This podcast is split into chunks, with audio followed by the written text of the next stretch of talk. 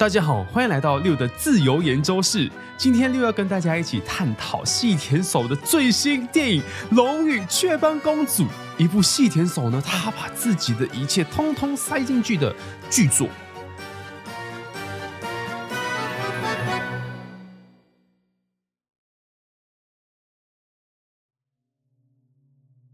细田守呢，他能不能回魂，能不能打败新海诚导演，就要看这一次的票房了。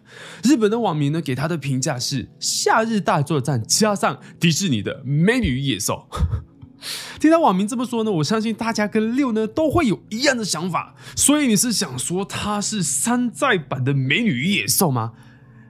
这样讲的话呢，会搞得我们想看又害怕受伤害。没关系，各位不怕，六呢已经帮你刷了两次，所以呢，我在这里呢可以用性命告诉你，好看，是真的好看，我应该呢还会去第三刷，所以你看我新的频道第一部影片就献给他了，《龙与雀斑公主》，我那个西马斯，请一定要帮我赚多一点点阅率，所以大家也要帮我嗯分享这个影片，阿里奥多我在马斯。诶，我尽量不爆雷的跟大家分享我对于本作的感想和考察。内容的构成呢，分成以下三个部分：一、简单介绍电影情节；二、六激动的地方；三、探讨这部影片的电影主题。那我们开始吧。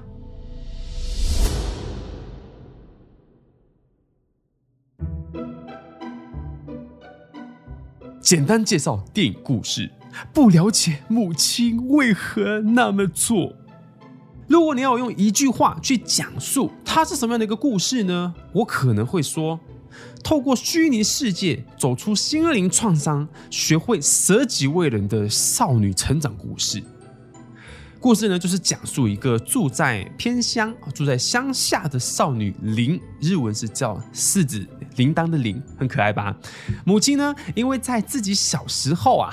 在河边舍命救了不是自己的小女孩，不幸丧命。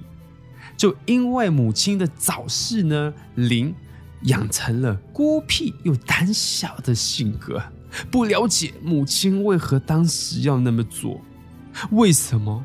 为什么你为了救别人家的小女孩，宁可失去和我的共处时光？妈，难得要嘎上。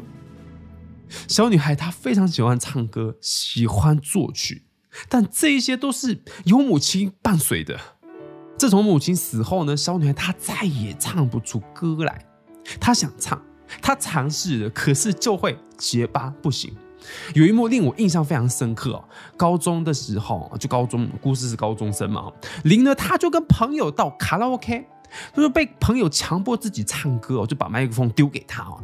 那时候呢。铃，他情绪失控的跑出卡拉 OK 房，在回家的路上呢，还吐了出来。可见而知啊，小女孩的心理阴影面积可大的。就在这个时候呢，高中唯一的朋友 Hero 讲，哎，他就介绍了小女孩一个 App，这个 App 就是《龙与雀斑公主》的另一个虚拟世界。You，你只要戴上耳机，你的体。体内讯息呢，就会自动的在虚拟世界创造另外一个你。现実はやり直せない。You ならやり直せる。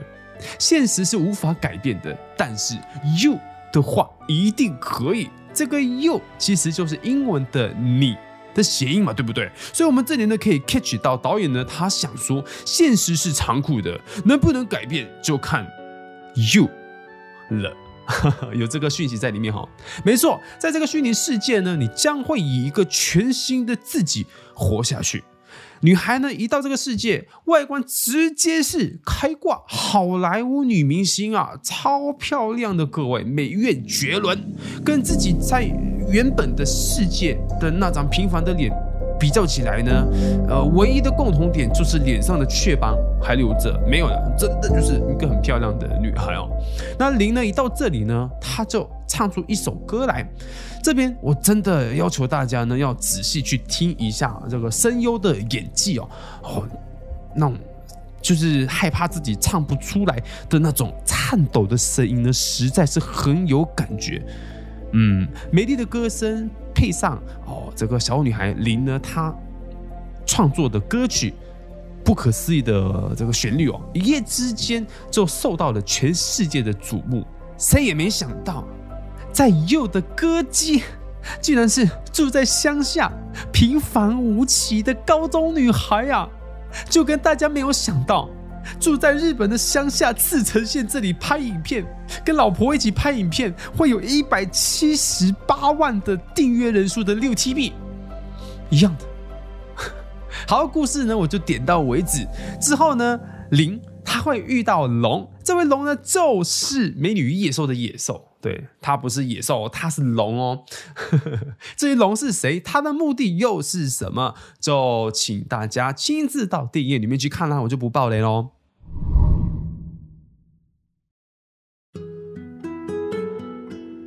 六激动的地方，两个世界的交集点，美不胜收。河阳泽中的独特世界观，不管谁怎么看都能看得出来。这一次的造型呢，是参考《美女与野兽》的。其实，在这一本杂志的采访上面呢，细田守导演他也有讲明自己最喜欢的动画之一呢，就是迪士尼的《美女与野兽》。所以这一次呢，他也刻意加入了迪士尼风格的音乐剧要素。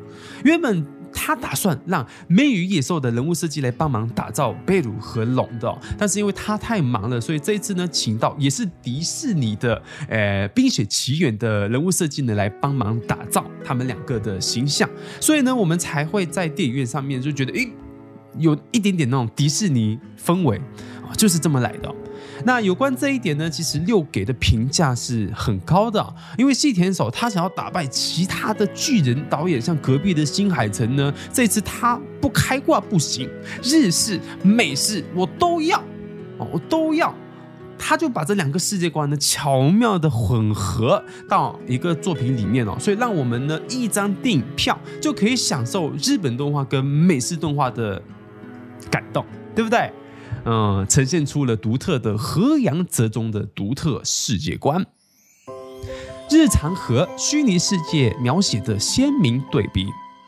数码宝贝电影出身的细田守果然是最懂怎么画网络世界的。跟《夏日大作战》的网络世界对比呢，其实这一次的 You 显然进步非常多，在大荧幕下面看实在是漂亮，音乐也好听。那音乐听起来呢，真的有点像《冰雪奇缘》的 feel 啊！我还跑去找了一下，是不是相关呃这个作曲的人在编曲的？其实不是，是日本的这个乐团在做的。那相较之下呢，诶，这个日常的描写呢，就有一种写实的美感。特别喜欢校园的那种日常画面，嗯，细田守他在这次呢，就采用很多那种相机是固定的，一镜到底的这种摄影法，台词跟台词之间呢，哦、就会有余白，所以让我们呢可以体会到那种怎么讲，就讲不出来的现场的尴尬那种情感，让我觉得非常棒。夏日大作战风的暖心相助。还有一点让我觉得跟《夏日大作战》非常相似的地方是细田守描绘的和平相助，呃，就到最后的紧要关头，同学们、姨妈们，大家一起来帮忙的那种细田守的和平 world 和平世界的那种氛围呢，我特别喜欢，很暖心。女主角最美的一刻，最后一幕的高潮，我这里就尽量不雷你，我说的抽象一点啊。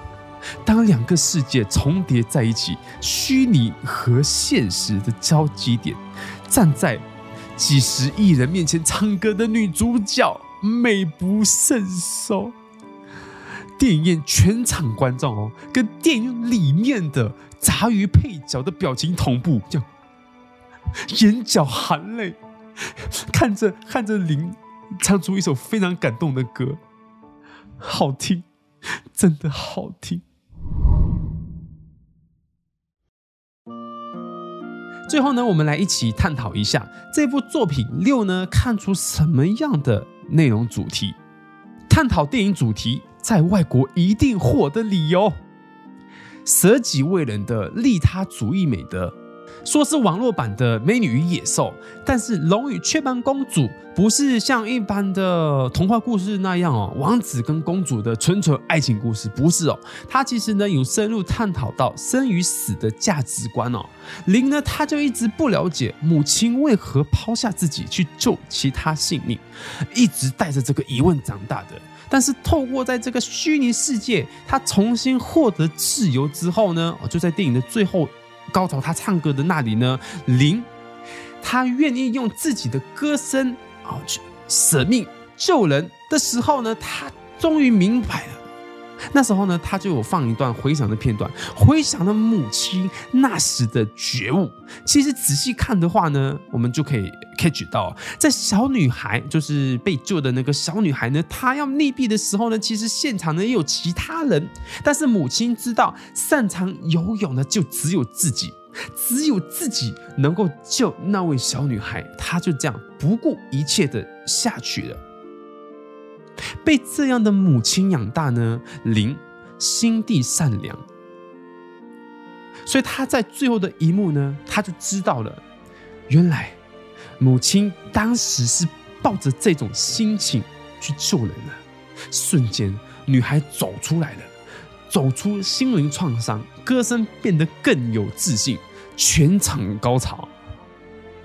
所以这里呢，他其实又强调了，哎，就是日本很多动漫都会强调的一种美德啊，就是舍己为人的利他主义美德哦。很多动漫都是这样子的嘛，你看《鬼灭之刃》，对。